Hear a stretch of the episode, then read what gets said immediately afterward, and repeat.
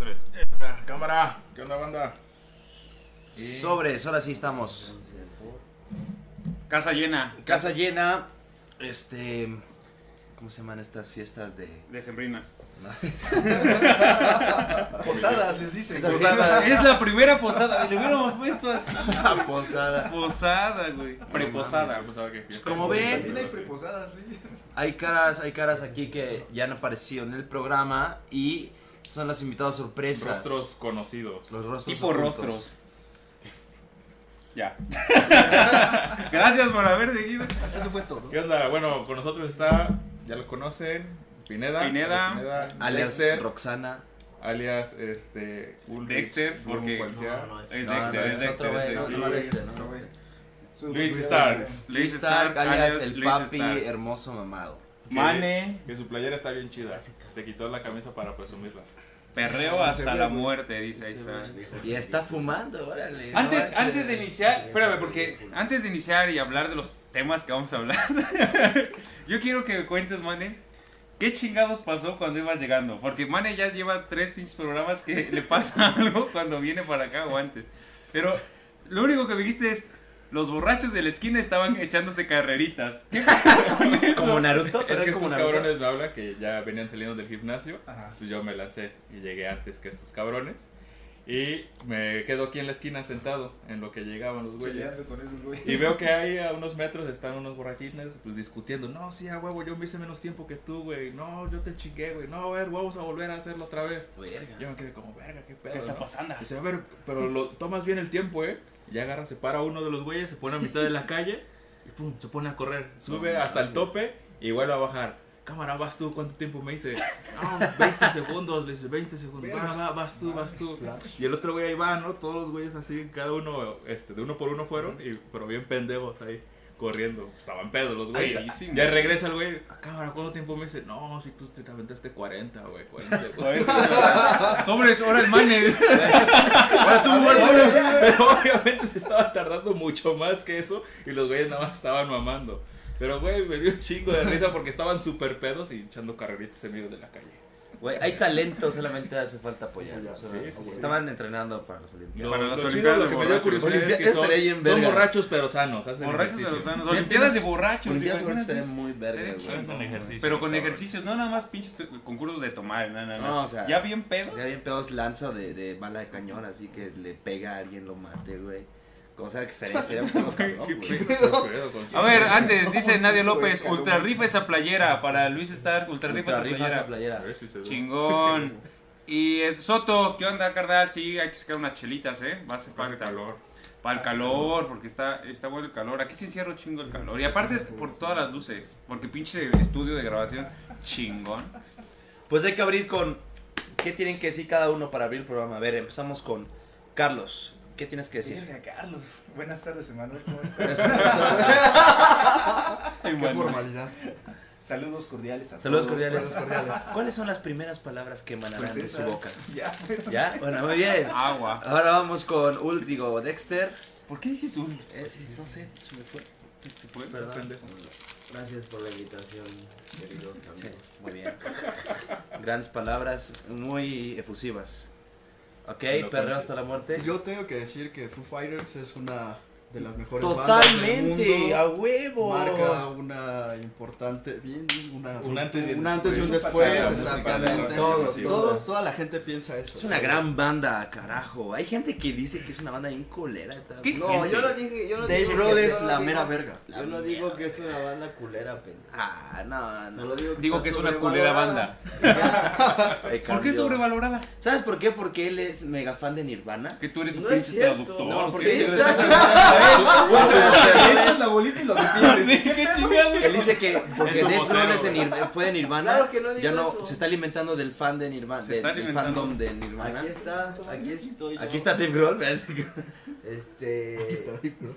No, pues es sobrevalorado porque le dan. Porque está más, le dan más valor del No, que no, no, tiene. no, no. Ah, qué interesante La definición. plusvalía, no mames. Sí, güey, le dan, le dan un valor que, de- que es un hito histórico del rock y no lo es. Pero, ¿Cuál es el a argumento? ver, yo no creo, yo no creo que sea un hito histórico del rock. Pero es una excelente banda. No, bueno, vato.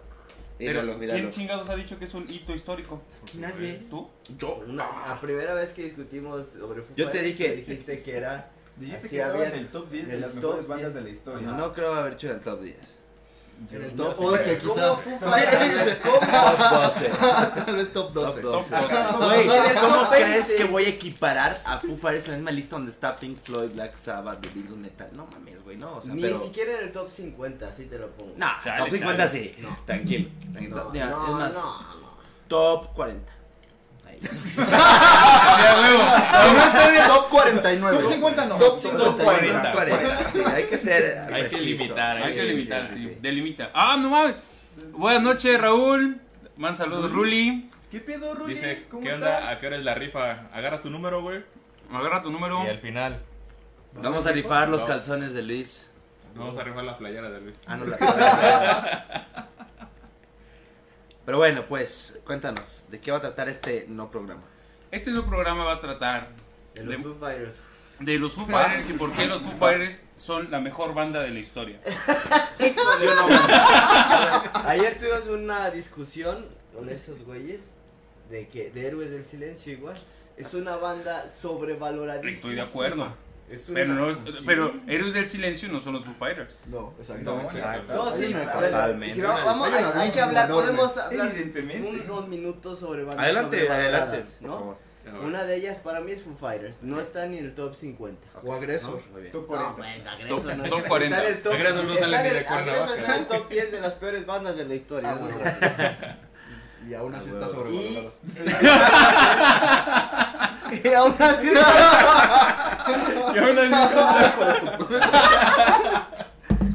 Eh, y Héroes del Silencio está también muy sobrevalorada en el rock eh, hispano. Yo creo que sí está sobrevalorada. Yo también concuerdo, pero la, la- la discusión de ayer era acerca de Enrique Bumburi como solista y Héroes del Silencio como esos dos. Y nosotros llegamos a la conclusión de que, ok, Enrique Bumburi nos gusta un par de rolas nada más, pero Héroes del Silencio se nos hace una, una agrupación más, Cariñosa. sí, ¿Quién? más cariñosa. ¿Quién sería, cuál sería la banda más importante del rock mexicano? El tri. Estamos de acuerdo. El rock mexicano, sí. ¿Estamos de acuerdo? Sí, sí, sí, el tri. ¿Tú también? Sí. Top duda. 5 de bandas de rock mexicano. A ver, échatelas. Ver, no tanto Y por tiene que estar ahí. Maná, perdóname, pero tiene que estar Hay ahí que Maná. intentar no Verga. pensar en el gusto, sino en el Tiene- impacto. está bien. En el impacto. En el No las mejores, o sea, son las- bandas Oh, más sí tiene que O sea, Maná. mejores, no, o sea, perdón, no las mejores musicalmente, o sea, como... No, no, no, la que te, tu gusto aquí vale Ah, ahorita. sí, sí, sí, sí, hablamos de datos. Digamos de las bandas que sí marcaron como una época, yo creo que La Maldita Vecindad, Claro, Caifanes. Caifanes. Por supuesto. El Tri, Sí. Molotov. Yo metería Molotov. Molotov. Molotov. la neta. Y tienes que meter a Maná, güey. me caga, mana. Pero, güey, tu gusto aquí pero perdiste. Mira, yo también no soporto más una canción de Maná, pero tiene que estar ahí, güey. sí. O sea, no podría haber un top. A ver, pero piensa en las bandas de la época del Tri, de Avándaro, de los 60 mexicanas. O sea, ¿Sabes? Hay una banda de esa época que me gusta un chingo, que es la Revolución de Emiliano Zapata. sí, pero. el- Pero no tiene el impacto, también, digamos. Sí, no, no llegó a ser. Sí. Sí, no fue tan Pues sí, puede ser, man, vale. O Cafeta. Café Ah, Tacuba. Pero yo tengo, una, objeción. Café seis. Tacuba, yo no lo meto dentro de las bandas de rock. ¿A Yamaná sí? Ay, sí, no mores. Déjame explicar. Café Tacuba es una banda que me mama un chingo, pero que es una banda tan versátil que nos te toca un género hasta propio, güey. Café Tacuba. Café Tacuba tú lo equiparas con otros Ok, otras top bandas. 10 de bandas. Propio, Ajá, sí, de- Sí, güey, o género. sea, Café Top 10 de bandas de, taque- de Café De Café Tacuba. Café Tacuba, banda de rock. Ahí está, hasta. Wikipedia. Google. Sí, porque si, si dices Cafeta no es rock, manam. Sí. Pero Mana güey. conserva ese como patrón y formato del rock, que son este eh, no hay este digamos instrumentos tan raros, tienen unas rolas que no tienen el, el verso coro verso, no tienen la distorsión, ocupa Maná, de Café Tacuba ocupa un chingo de hasta en- Metales, bien. Ajá, o sea, diferentes instrumentos que a veces ni siquiera son... Y eso no, no hay pedos, a mí me gustan bien Café Tacuba, lo que Pero eso los vuelve innovadores en el Mm. área del rock. Pero está Pero bien, sigue siendo rock. no, sí es rock. Va puesto entonces cafeta, yo lo prefiero mucho más que está. Sí, Fin totalmente. de la discusión. Está bien, pues. Gracias por. Entonces, ¿qué estás manando? ¿Qué estás manando? ¿Qué estás maneando? Yo voy a de- de- decir mi gusto culposo y sí, maná, maná a veces, o sea, me a vale verga, puñetón, me vale Me verga todo, todo. pendejo. me gustan unas Pero tres es que, güey, a ti todo te gusta, Ahí va a empezar este, güey. Todo, Es que maná me gusta, café. Pero man- maná, por ejemplo, la Bueno, ¿cuál es gusto culposo, pues? Maná. Ah, ¿es eso? Sí, es culposo a la vez. no mames. es- Mi abuelita escuchaba Sí. maná.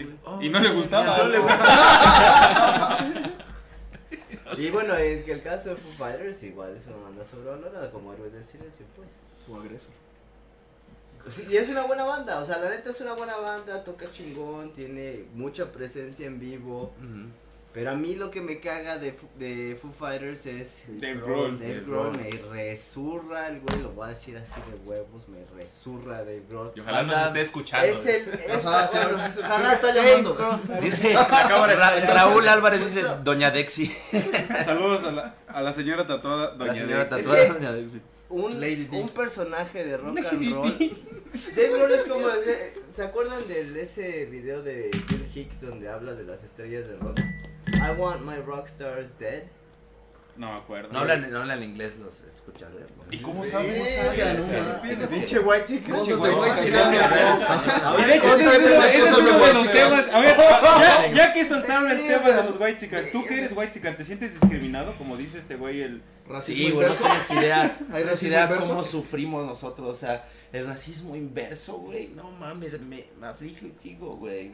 Pero cabrón, o sea, porque ellos dicen, ay, esos güeyes tienen sus privilegios. O sea, no mames. Y esos güeyes. ¿Cuáles O sea, güey? siendo- Ya me siendo-. ¿Quién es? Ajá, ¿quién te dice? Los prietos. Voy a aclarar, voy a aclarar que estoy actuando, banda, eh. O sea, voy a aclarar. menos mal. Oye, toma muy una, natural. toma una, una foto con la gente del pueblo de aquí. Recordando nuestras raíces. Quiero adoptar hombres. La vas a postear, ¿no? Se siente Aprovechando que apenas pasó el día de la Haciendo lazos. Generando lazos Generando lazos. Todos somos iguales. Nadia López, yo- lo sabemos, es, es, es una sátira. No, pero a ver, ¿por qué la, por qué sí ¿Por qué la creen, güey? aclaración? No, porque, porque realmente ese güey que lo dijo, sí lo cree, güey. O Ah, sí. sí, ¿Cómo se llama este güey? Ya ni, ni sé cómo se llama, güey. Ni es más, ni sabía de su existencia, güey. No, yo no sabía de su existencia ese cabrón hasta que sale con la mamada del racismo, este... Es que su película está teniendo como cierto impacto por el tráiler, que es como, como un Parásitos versión mexicana. Ya. Y entonces, Tal cual. creo que tiene una película, ¿cómo se llama? No me acuerdo de una película más o menos famosa, pero lo, lo- según lo criticaban, porque le decían que sus Solo hacía blancos. Ajá. Y ahora intenta hacer una película desde la visión de los blancos de, sobre los pobres. No mames. Y le dice, no, pues los white chickens, pues eh, white chicken es un término profundamente racista, dice. Sí. Pues se le No vino la banda sí. encima bien Pero cabrón. sí los memes estuvieron chidos. Es- ¿eh? esa banda que neta cree que es una, es una alusión a como racista decir white chican, creo que no entienden por completo por qué les dicen white chican. O sea, que ellos creen que se quedan con la palabra white, nada más. Y lo, lo, lo entienden como, como si estuviéramos como, como si les estuvieran discriminando por su color de piel, literalmente. La gente. neta, mira, yo lo Pero que no- creo, yo lo que creo es que, mm, o sea, muy en el fondo, ¿saben esos culeros? Que para ellos es un halago, güey.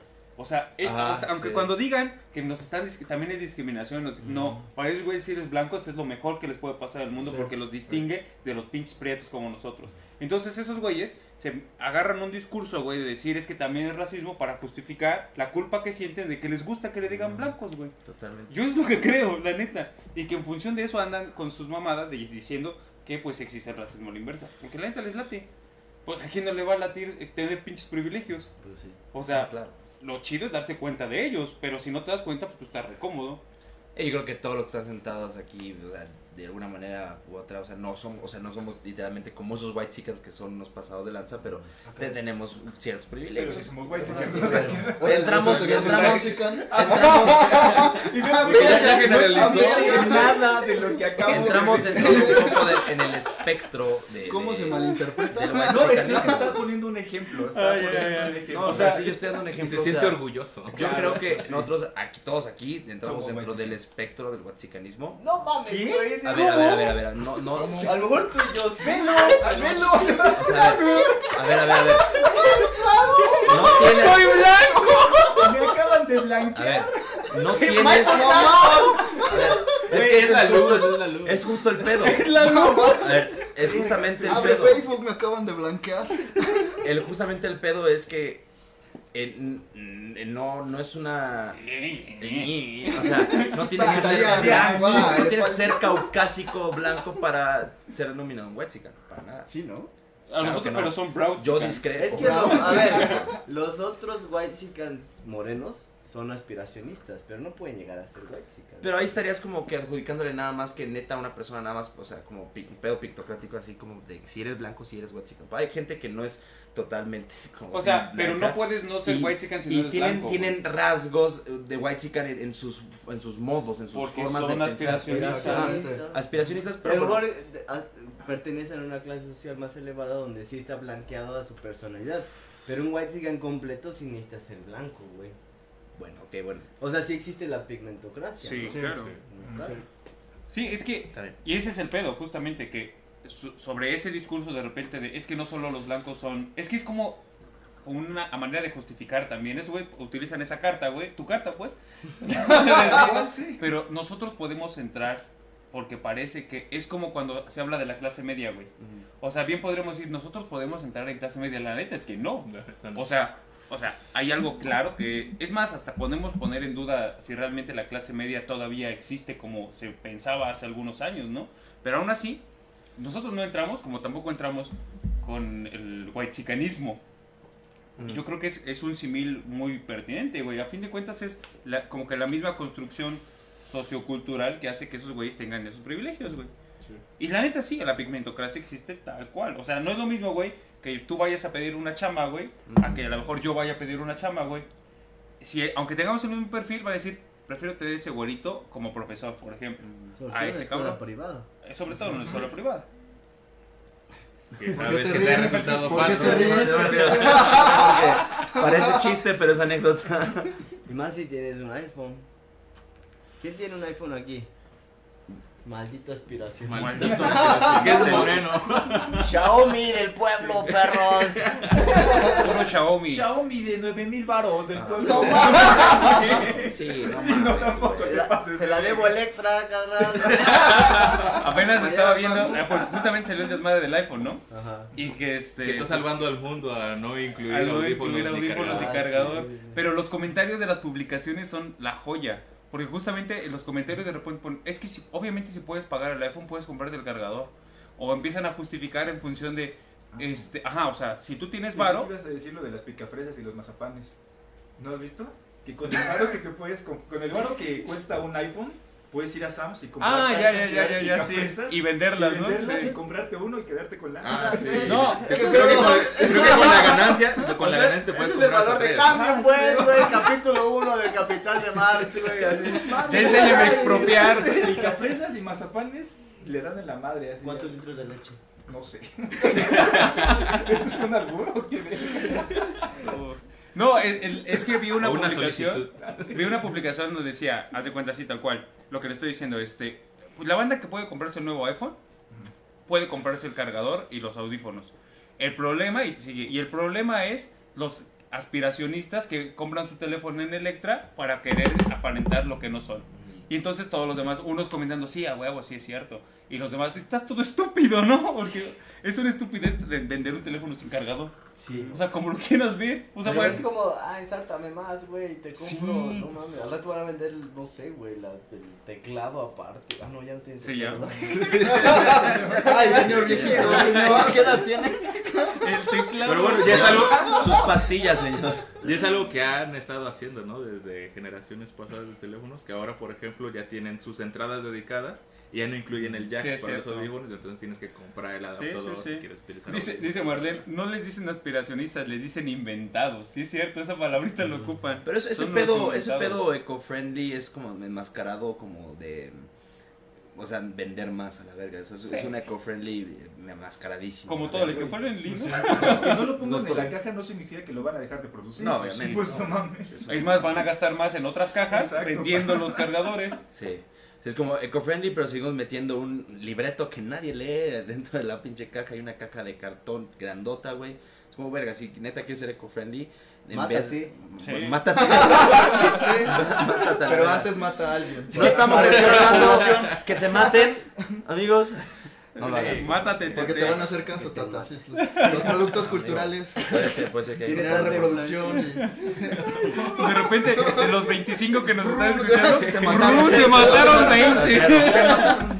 Ya nadie Aguanten, no se güey. maten. No, no les no te Todos están tocaba. ahorita con las Suicidio, pistolas. ¿no? te tocaba, carnal. Pero lo dijo el Tata. Lo dijo el tata, tengo que matar. Es tan carismático. No, pero sí es No, una pero, no, pero tiene que hacer la acotación porque de repente obviamos el poder que tienen las redes Sí, sociales. claro. ¿no? Claro, claro. Y el poder que tiene Tata en las redes sociales. E- Ese, ese, Gran- ese. Como Y ese. es es todo un un gran poder. que nos dijo que nuestros perfiles estaban muertos. Sí. Es que luego hay, hay otros programas de radio que pues no proliferan porque pues hace falta un poco No de... mames, el suyo, güey, pinche Warner Brothers ya está escribiendo aquí. Ahí, Te veo, güey. ahí dice Warner 22 Brothers. escuchas a la verga y bien chingones. Se merecen una chela esos 22 escuchas. ¿sí? Eso nadie lo niega. Sí, Estaba cómprensela. hablando de números, ¿eh? Se la merecen, cómprensela. Se me hace una chela impédense. Pero sí, esas son de las tantas cosas que han pasado en la semana. Y hay un par todavía que ¿Qué podemos mencionar. Pues yo creo que también mame que se hizo fue por el desmadre del penacho y el desmadre de el Esa palabra está bien verga. penacho. sí. ¿Quién se le ocurre? Penacho. Y obviamente seguramente se ¿De llamaba así la chingadera, ¿no? Vamos a investigar la etimología de penacho. Ajá, la etimología de penacho. Bueno, Y pues la cuestión del, del Día de la Raza, ¿no? Que se empezó a hacer un desmadre. Es que cada que es eh, 12 es un desmadre. O sea, bueno, no tiene mucho en realidad. Como que antes en realidad pues, no había redes sociales para que todos empezaran a decir lo que pensaban o lo que creían pensar. Pero ahorita se ha armado un desmadre, ¿no? Desde los que dicen es una mamada hasta los que dicen es una mamada lo contrario. Sí, sí, sí, sí, sí. Que por ejemplo vi que había una convocatoria, ¿no? Para tumbar una estatua de Colón. Sí. Y que entre las quejas que había de eso era que... Que la quitaron. No mames. No, sí, pero entre las quejas a la convocatoria, lo que decían o comentaban era que estaba como inspirada en los movimientos en Estados Unidos, con este pedo de George Floyd también que explotó hace unos meses. Y allá sí estuvieron tumbando estatuas de colonizadores, de esclavistas, que también son como figuras que de repente tienen estatus allá en Estados Unidos. Y allá sí las estuvieron rayando, tumbando en- durante esas Pues es que- manifestaciones y como que aquí lo querían replicar, era como una de los señalamientos que hacían, ¿no? Ujú. Como para satanizarlos, agralizarlos y decir, pues güey, nada más están siguiendo modas, al fin y al cabo. ¿Crees que sea eso? No. la, verdad, la, verdad, la verdad es que no, la verdad es que no, porque ha sido como algo, una intención que he visto cada año. Siempre es como, sí, a huevo, vamos a tumbar a esos güeyes, pero nunca lo han hecho. Pero como que ahorita había Más posibilidades. de- Pero de por sí cada manifestación empiezan a rayar todo. Entonces sí va a pasar. O sea, a ver antes el paréntesis, ¿de dónde viene la palabra penacho? De latín. De Sí, güey. De pene. Digo, de pene. Ay. Es. Ya lo perdí, güey. ¿El pene? Hacho es Era pluma. pluma. y no sé qué cosa. A ver. Y, y penus es. Eh, A eso, o sea. O sea, también puede o sea, cosa. Cosa cosa Cosa cosa con pluma. pluma. Cosa con pluma. Una Un mamada. pollo. Un pollo. Como Diógenes. Ahí está el Ahí está, nombre. ahí está tu cosa con pluma. Hasta que llegan, ahí está tu penacho. Llegan con un- una cosa con plumas, ahí está tu penacho.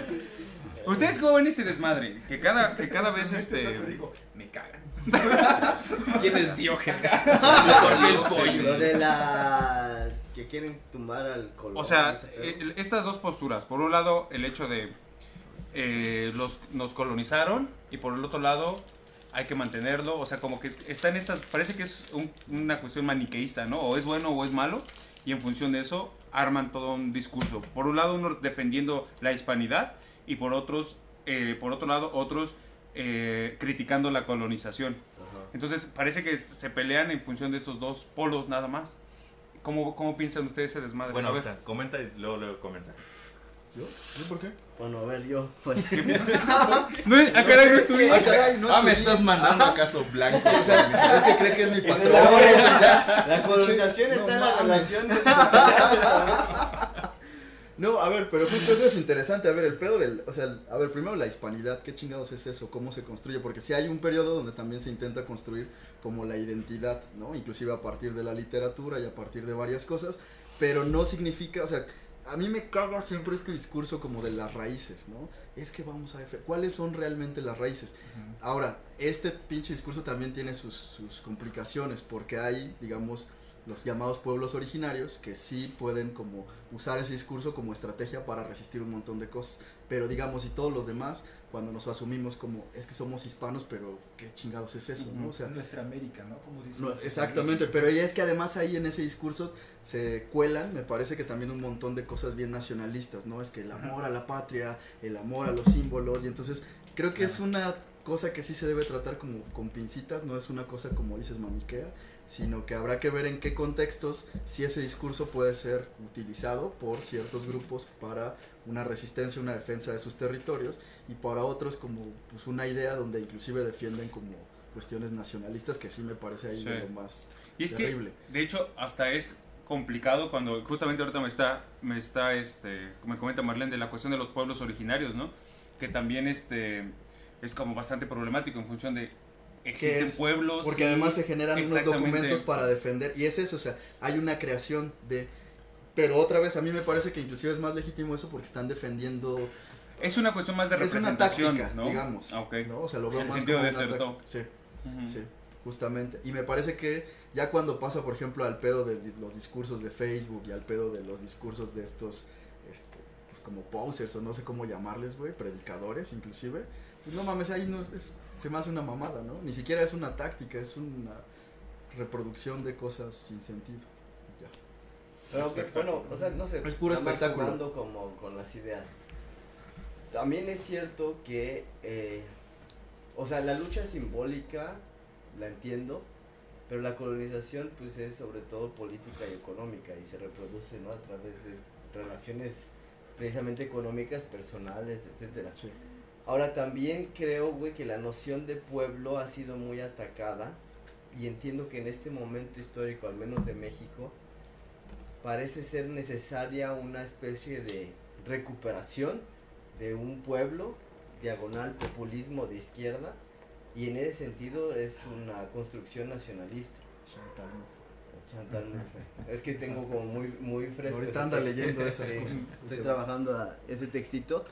que tiene un argumento bien interesante que es, a ver, lo que dice Chantal Mouffe o Mouffe es que existe un movimiento, un momento populista en el mundo, ¿no? Y que se que está en boga en muchas partes eh, de tanto de América como de Europa.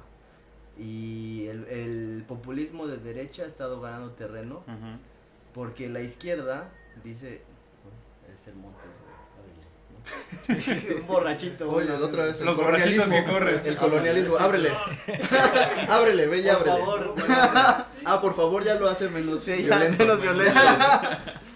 Ajá, o sea, es que hay, sí hay una. O sea, la derecha y la izquierda, las, los, ambos, sí construyen la idea de un pueblo. Ahora, el pueblo sí puede ser una categoría homogeneizante, pero también puede incluir plura- pluralismos. No necesariamente el pueblo es uno.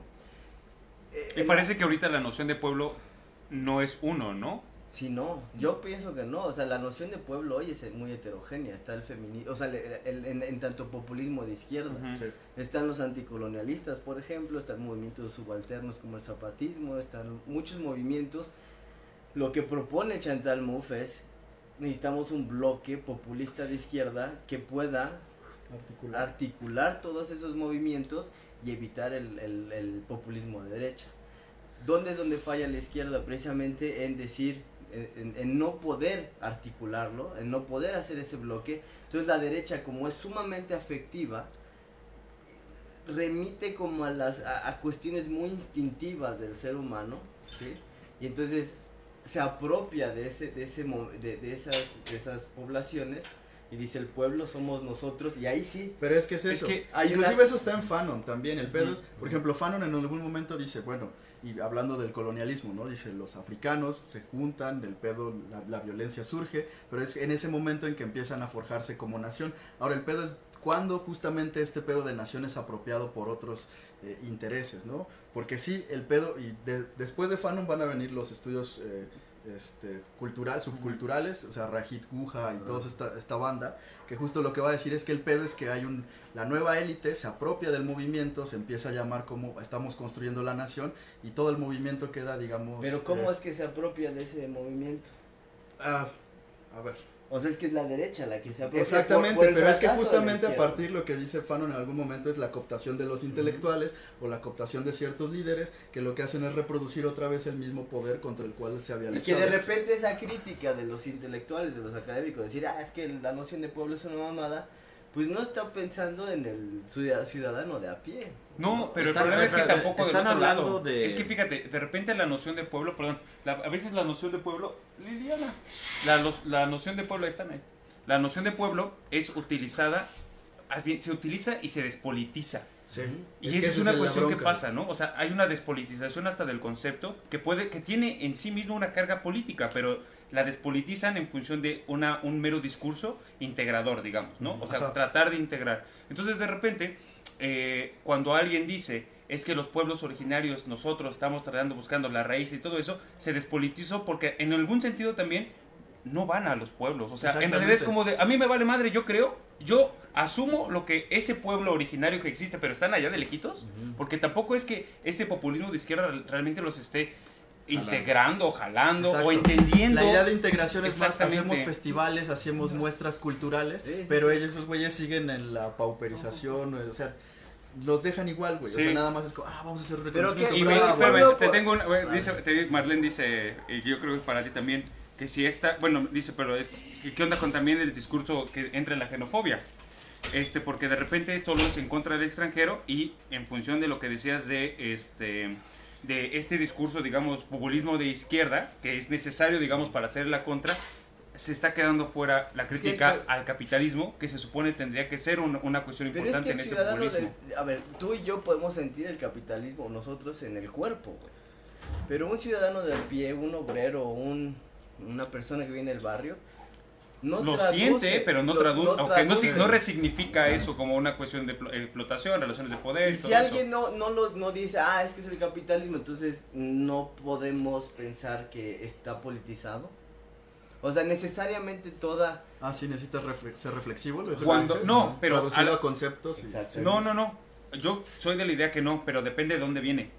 ¿Por qué? Porque lo que pasa es que se está articulando desde el- poder, pues ahorita el poder es un poder de izquierda, con todas las comillas, pero se está articulando un discurso que creo que en su posición de poder sí tiene que ser explícito, ¿me entiendes? O sea, realmente que se vea lo político.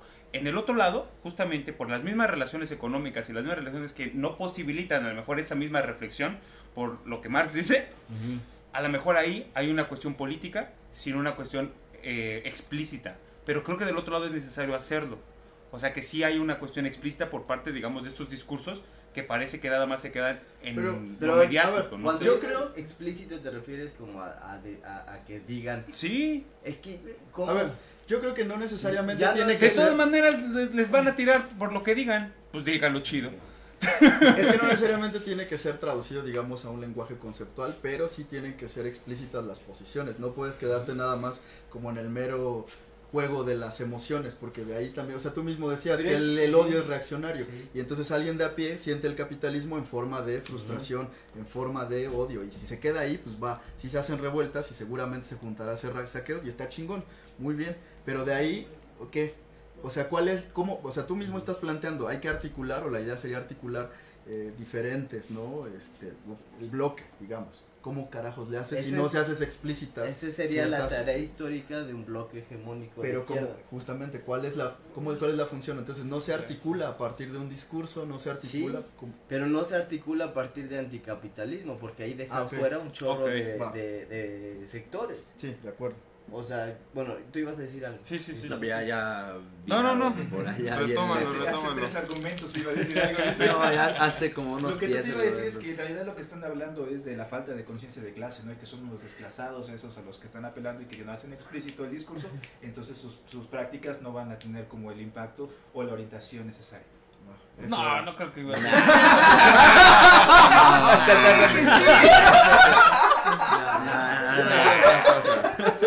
bueno, Pásame un dulcecito, güey. al chile. No, al no, chile. no, ¿Quién no, iba a decir eso? ¿Sí? ¿Vas a decir algo? No, el- sí, exactamente esa. sí.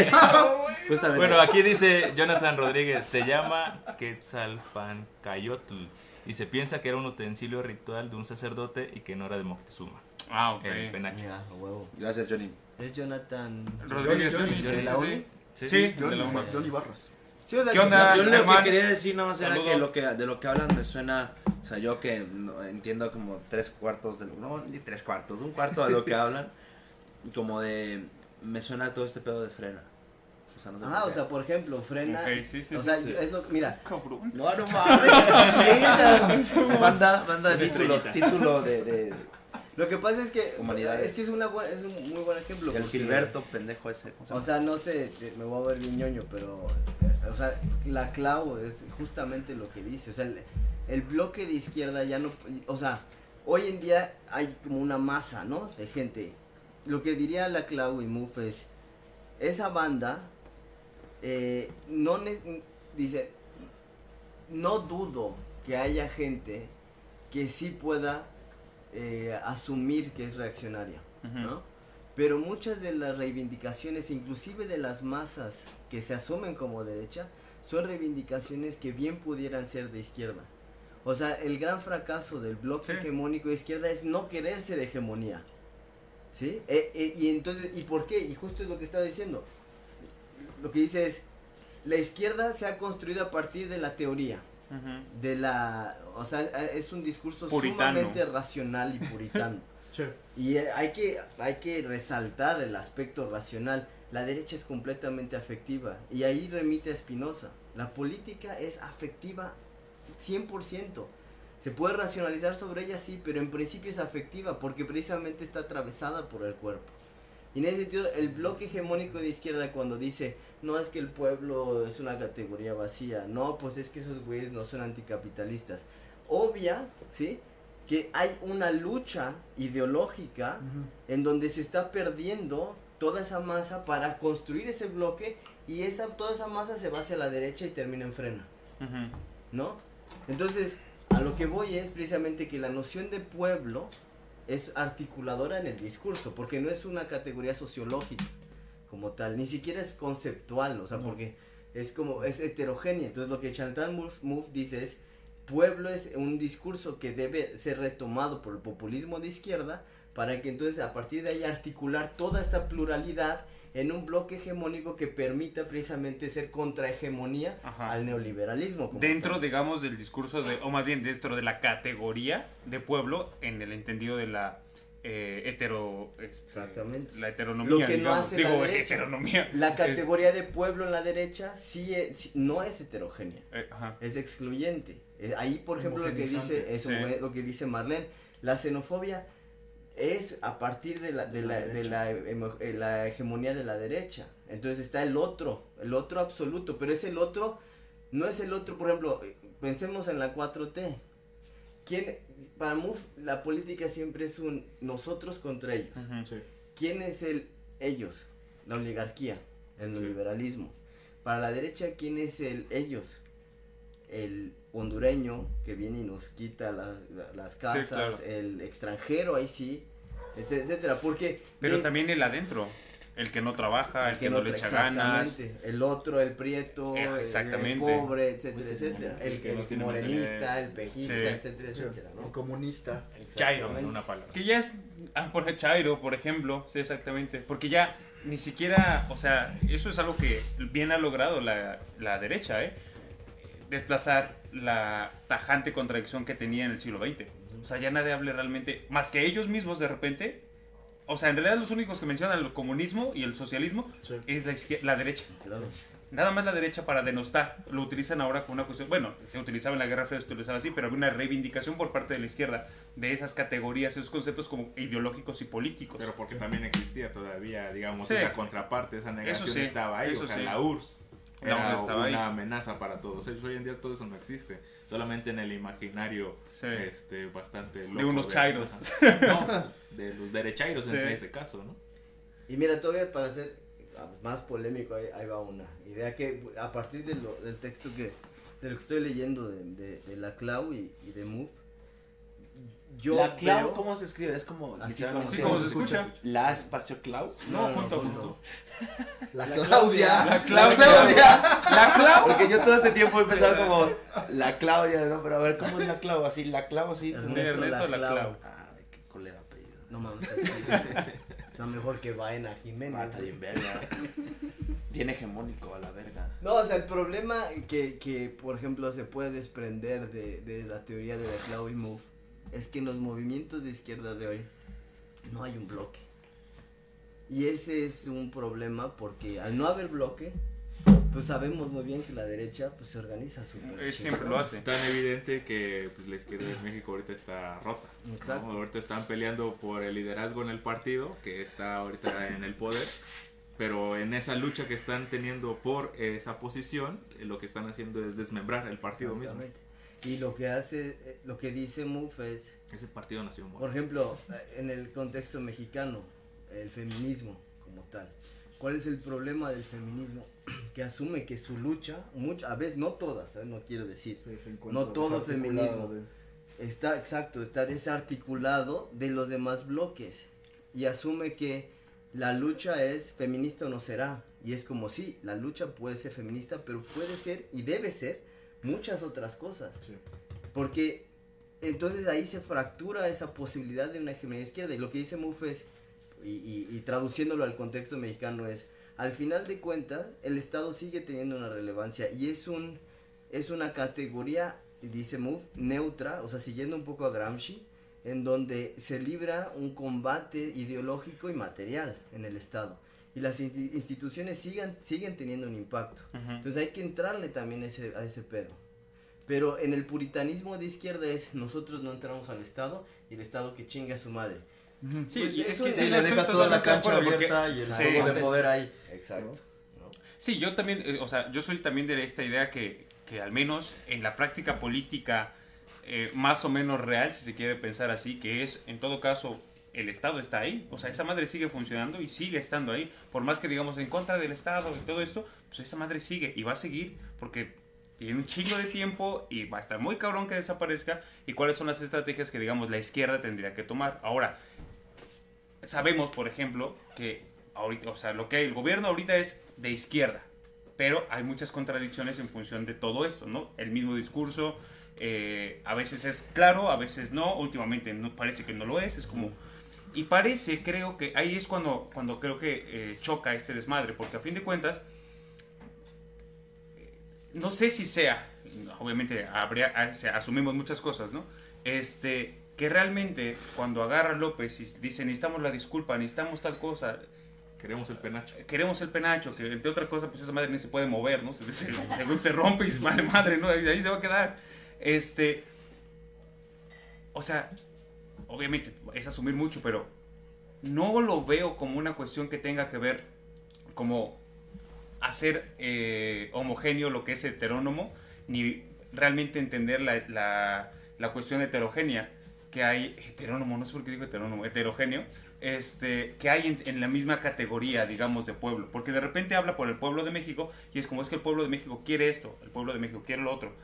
Y es cuando de repente, sí, mucha de la- esta izquierda que es muy intelectual, porque como tiene razón, la izquierda siempre parte de una cuestión intelectual y racional y decir, es que eso, eso no, eso sí, esto no. Hay luchas que sí se tienen que hacer y hay luchas que no se tienen que hacer. Y de repente parece que cuando él suelta estas cosas, por eso de repente yo creo, y esa es la idea de, se vuelve una cuestión maniquea, en donde o está bien o está mal, pero no saber entender de repente bajo qué contextos o qué paradigmas puede ser una estrategia o una táctica y, cuál los otros es un, un cohete cebado para decir, ahí estamos. O sea, de repente creo que es como muy ambiguo, güey. Pero es que ve, yo, yo pienso, y, y no quiero sonar como un defensor del presidente, pero Pero viva López. al final es AMLO. Reelección, No, AMLO. No, no, no. No, no se entiende, O sea, entiende. intento ser como. A ver, hay que entender, güey, que yo pienso que ahorita es una lucha por la hegemonía. Y eso de decir, o están conmigo y están en mi contra, además de ser una falacia, ¿sí? Pero es también una cuestión discursiva, ideológica, material, simbólica y cultural de la lucha por los espacios. Entonces es, o eres pueblo o no eres pueblo. Y en ese sentido, así es como se construye la hegemonía. Es un yo contra ellos. Y entonces, posiciónate. De ahí que diga, por ejemplo, su lucha contra los periodistas, todas las, las mañaneras son eso. Sí. Es un terreno que no le puede dejar a- a- al- a la- al neoliberalismo como tal y a sus intelectuales orgánicos, etcétera, etcétera. Es que aparte si se los deja pierde. Exacto, entonces por eso la noción de pueblo se tiene que mantener. Porque tiene que aglutinar y articular todo eso y hacerlo parecer como homogéneo para que tenga una fuerza inclusive discursiva como tal. Entonces de ahí que sí entiendo como todas estas cuestiones, pero ¿cuál es el problema de decir, ok, tienes que ser más claro? Tiene que ser más claro a partir de qué y de, y ¿De qué discurso? de qué no? discurso. Sí, sí. Entonces si empieza a mediar y decir, no, pues es que el yo, güey, igual y somos varios y somos estos y los otros. Y la iglesia de repente Y se sí, asoma. no, no, es, ok, nosotros. Sí, Que no claro. existe en la realidad, Sí, sí, sí. Pero discursivamente se tiene que hacer. ¿Cuál es el enemigo? Esos güeyes. Y ni siquiera enemigo, y eso es interesante, es el adversario. ¿Sí? Es un adversario porque Porque algo que ha hecho este cabrón es jugar un juego estratégico muy cabrón. Sí. Ahí sí estratégico totalmente. Porque así como está en contra del neoliberalismo, está con los neo- neoliberales, ¿no? O sea, está siempre con el Slim, que es como el referente, y Salinas Pliego, ¿no? O sea, es una cuestión es- de estrategia como bien rara. Y es cuando de repente si el purismo dice o sí o no. Y es cuando de repente entra lo que esto, pasa ¿no? es que los que dicen es que tienes que ser más radical, lo que piden es una revolución y me parece que históricamente no es no, están las sí, condiciones ¿no? para una revolución como tal y entonces lo que hay es un, una posibilidad de construir un bloque hegemónico y, y además hay que decirlo, ¿para qué?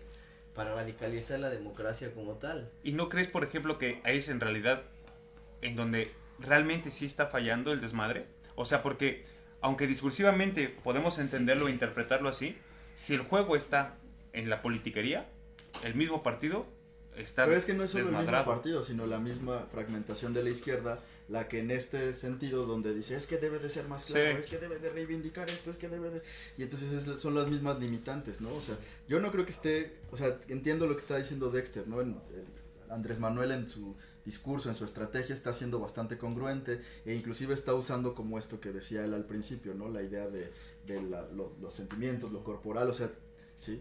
Pero creo que sí, la misma izquierda en su puritanismo lo que hace es estorbarse a sí misma, ¿no? Y ponerse el pie y el decir, no, es que falta la reivindicación, es que falta entonces no sé qué. Y sí, la bronca está ahí también, o sea, Digo, ya también se veía venir, ¿no? Porque al fin de cuentas, cuando ese güey llega, es porque es un momento de unificación.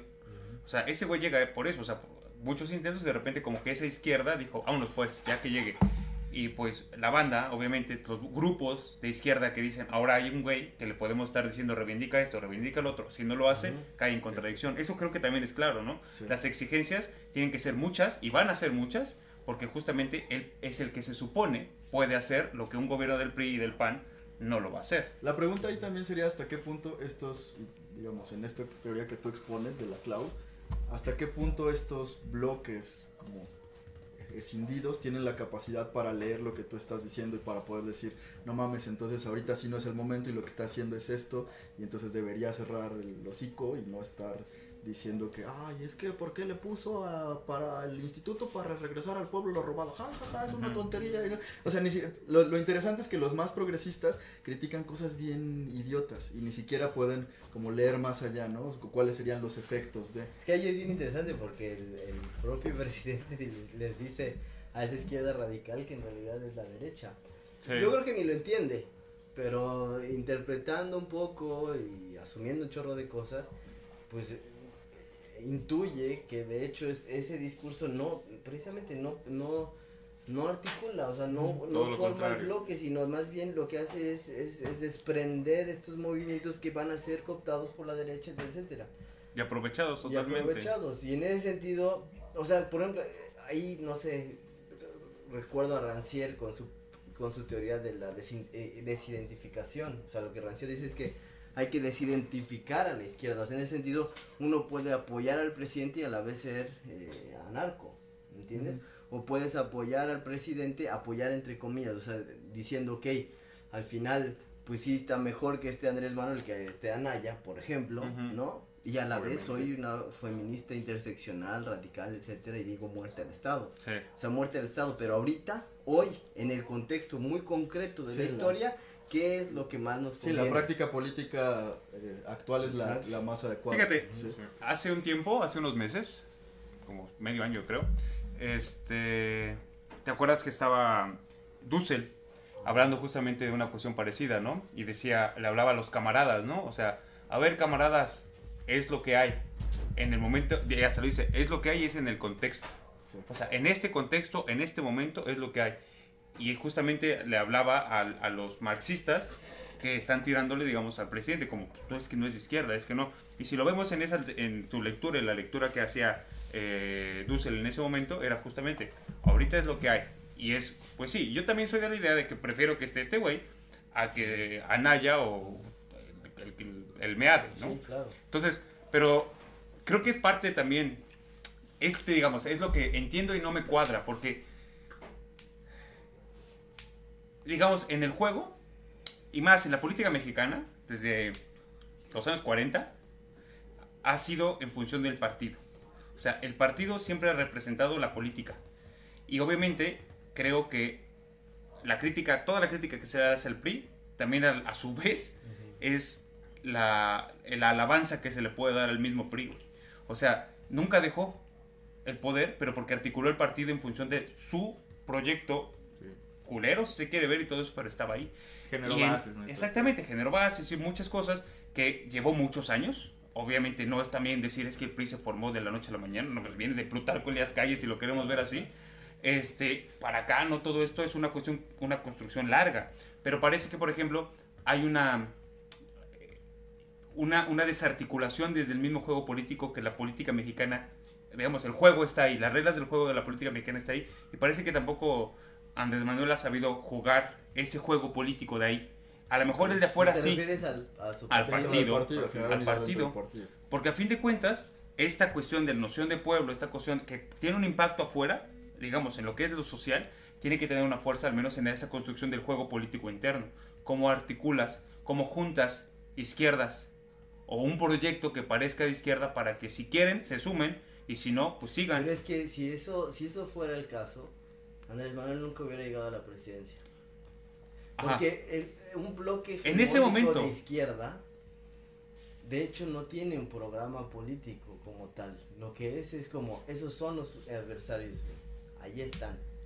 ¿Quién siente que ese, ahí está el ¿Pero crees que no tiene un proyecto político un grupo de izquierda?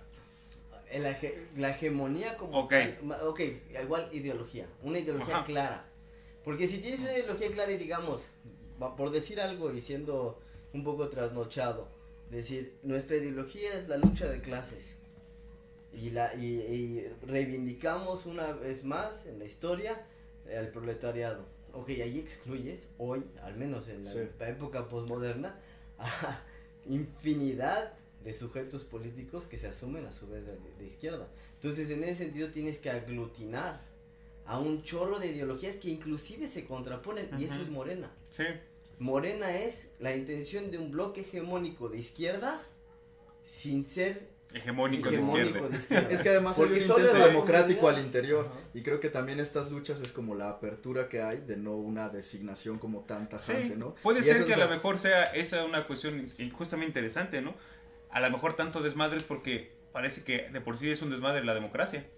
O sea, Sí, Bueno, aquí un comentario pone Alexia Salgado.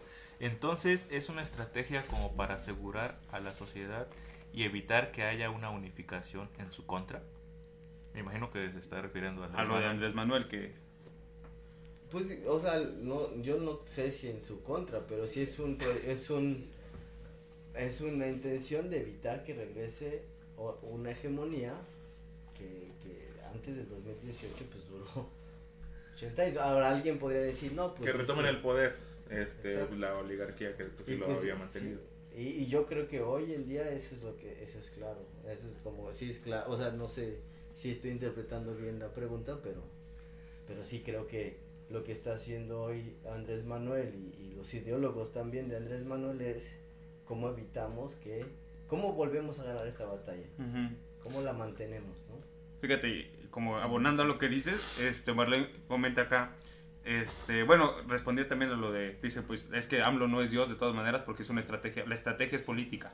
Y después dice, eh, en función del discurso que aumentabas es que tiene que hacerlo más light porque nadie está entendiendo, porque por- dice, muy pocos a lo mejor pueden tener el capital cultural para entender justamente la lucha política que está ahí. ¿Cómo haces que eso, es lo que hablábamos hace rato, ¿no? De repente de, a lo mejor tú entiendes que, eh, o tus lecturas te hacen que puedas tener esta interpretación de acá y acá y acá y acá, pero por el otro lado no. Por eso cuando agarra la, la derecha, históricamente ha sido, y eso que creo que lo sabemos, ¿no? Cada crisis, digamos, económica mundial genera un bloque, un bloque de derecha fuertísimo, ¿no? Y eso lo ha sido históricamente, porque ahí, y creo que tiene razón en lo que decías hace rato, ¿no? Es más, es más sensible, es más, más humana, digamos, realmente, no tan racional la, de, la, la derecha que jala más la gente, porque los intereses pueden ser los mismos, el discurso puede parecer, o sea, si tú le cambias la bandera, puede ser el mismo, pero la consecuencia es otra, y entonces donde se aprovecha totalmente. Y es justo eso donde yo creo que Andrés Manuel es un viejo lobo de mar porque es un político de los afectos. Eso sí. O sea, él está hablando al pueblo. Y por eso es que la academia cuando dice, ah, es que no mames, Balbucea está bien pendejo, etcétera. No, pues tú ve a la tiendita, ahí a la vuelta de la casa, te están viendo las mañaneras, las repeticiones, etcétera. Sí. Está Y viendo están los así a chapuceros. huevo, ¿no? Porque Andrés Manuel les está Como lo de los quesos. Como lo de los quesos. Ahí sale el tema de los quesos. el queso. Que bueno, el badotas y el badón está todavía. Y el babas Y el está vigente. Sí, vigente ahí. Pero fíjate, en la cuestión de los quesos es una vi un meme que estaba bien chingón porque era en función de, de- o sea, decía pensando, o sea, como asumiendo que ¿cómo se llama esta pinche los que hacen eso? Eh, Profeco, ¿no? Perfecto. Este, asumiendo que Profeco hace bien su trabajo, todos los mexicanos, maldito Profeco, porque de repente parece que hasta decir, oiga, nos están dando pura chingadera, es como, pues ya lo sabíamos, Sí. es obvio, Es obvio. ¿para qué nos lo quitan de todas maneras? Es como, güey, Queremos quesos de plástico. es como, no y como lo mencionaban hace rato, ¿no? Y, no sé, la derecha se apropia de toda esa noticia, ese movimiento y dice, ah, vean, nos están quitando los productos Sí. de las tiendas, ¿no? Eh, nos están transformando Sí, ahora sí en Venezuela porque vamos a, vamos a ir al supermercado y de repente ya no Ya va a no haber va a haber, ¿Por sí. qué? Porque el gobierno lo está prohibiendo, ¿no? Digamos, están dejando atrás un chingo de cosas Sí. Y nada más se van con, con lo más fácil y con lo más sencillo y con lo que creen que digamos que en ese sentido la banda va a captar y que los van a poder jalar y los, hacer los suyos. Además quieren quesos de plástico y no quieren la refinería. ¿Cómo chingados se van a hacer los quesos de plástico? Exactamente. ¿Cómo va a ser? No se hacen solos. No se hacen, los quesos de plástico no se hacen solos. Sí, sí, sí. Mucha razón. Dice Morel, me hubieran dicho que tenía que leer a, a Gramsci, a, a la clava y a Gramsci para, y compañía. para Sí, estuvo muy ñoño. Sí. Pero estuvo chido, ¿no? Sí, estuvo Está chido echar desmadre. Y pues ya, nos vamos, nos retiramos luego de más de una hora de echar Sí. pendejada y media. Sí, Vean, empezamos hablando de los Foo Fighters, pasando por este Héroes del Silencio, llegando a Al, al penacho político, al penacho de, de Moctezuma. Y Terminamos con los quesos. Y terminamos con los quesos, exactamente. Que ya saben, los que siguen vigentes, vayan al supermercado y. Exactamente, cómpralos. El Pero Filadelfia no. Recuerden no Sí, matarse. Por eso, eh, por eso ese, ese, ese no sufrió ese ningún- no, ese no. Porque ni queso era de por sí. no Verga, dice Marijo Pac, dice, puto el que lo lea, que lo lea Manuel, porfa. Buenísimo.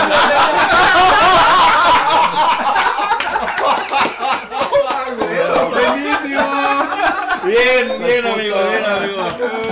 Se rifó. Ahora, ¿qué Pues bueno, este. Ya estamos terminando el programa. Chido por haberse quedado tanto tiempo con nosotros. A todas las personas que se mantuvieron y dijeron, esos pinches locos de qué chingados están hablando. Y próximo programa, igual a ver qué nos inventamos. Y después, ya viene la casita, del terror. Entonces, igual para la casita del terror, igual los volvemos igual a jalar a lo mejor invitamos las- a toda la banda para echar las anécdotas de terror en la casita del Y terror. vamos a jugar la Ouija. Y vamos a jugar la Ouija y vamos a hacer vudú y un zambeto, estar todo aquí. Vamos este, a Un quemar ritual. gallinas negras. Vamos No, a no, no, eso no. a la Lili. No, porque es racismo. No, es racismo. Hay que, no podemos. Y este... Blancas entonces. No, porque es racismo inverso. Hay que ser políticamente correctos. No supone que es un país. No supone que es un país libre. Ya no. Ya no, parecer ya no, no. si vas a matar No si votas por el peje. Exacto. Y lo que les habíamos dicho también es que vamos a dejar ahí una publicación para que compartan las, Ah, chinga. las historias de terror que quieran que se lean, las historias de terror que quieran que se lean para este integrarlas en la casita del terror, que seguramente va a durar más de una hora esa, porque siempre hay historias chidas. Y este, y vamos a venir, ah no, iba a decir disfrazados, pero ¿para qué chingados? Va a dar más calor. Ah, Cada vez calor, me parece un chico de calor. Pero bueno, nos despedimos. Saludos a todos, a todas las que están aquí. Ah, Frida llegó, dice hola. Llegó tarde. Llegó Frida. tarde. Luis Enrique, saludos cordiales, cordiales saludos. Y chido, nos vemos de aquí a ocho días. Bye bye. Y gracias a los invitados. El próximo programa, di- dice Marlene que el próximo programa dejemos el juego de copias. En Nova, copias Nova, Van a leer a Ranciera. van a leer a Ranciera, a Clau. Gramsci, a Marx, a la Clau, a Desertó. La Claudia. ¿Sale? Entonces, Claudia. vamos a dejar ahí en este en copias nuevas aquí en la, en la universidad. Va a ser en la carpeta de humanidades. La parte que va a decir no programa. ¿Sale? 30 pesos. 35. 35. Chido, nos vemos.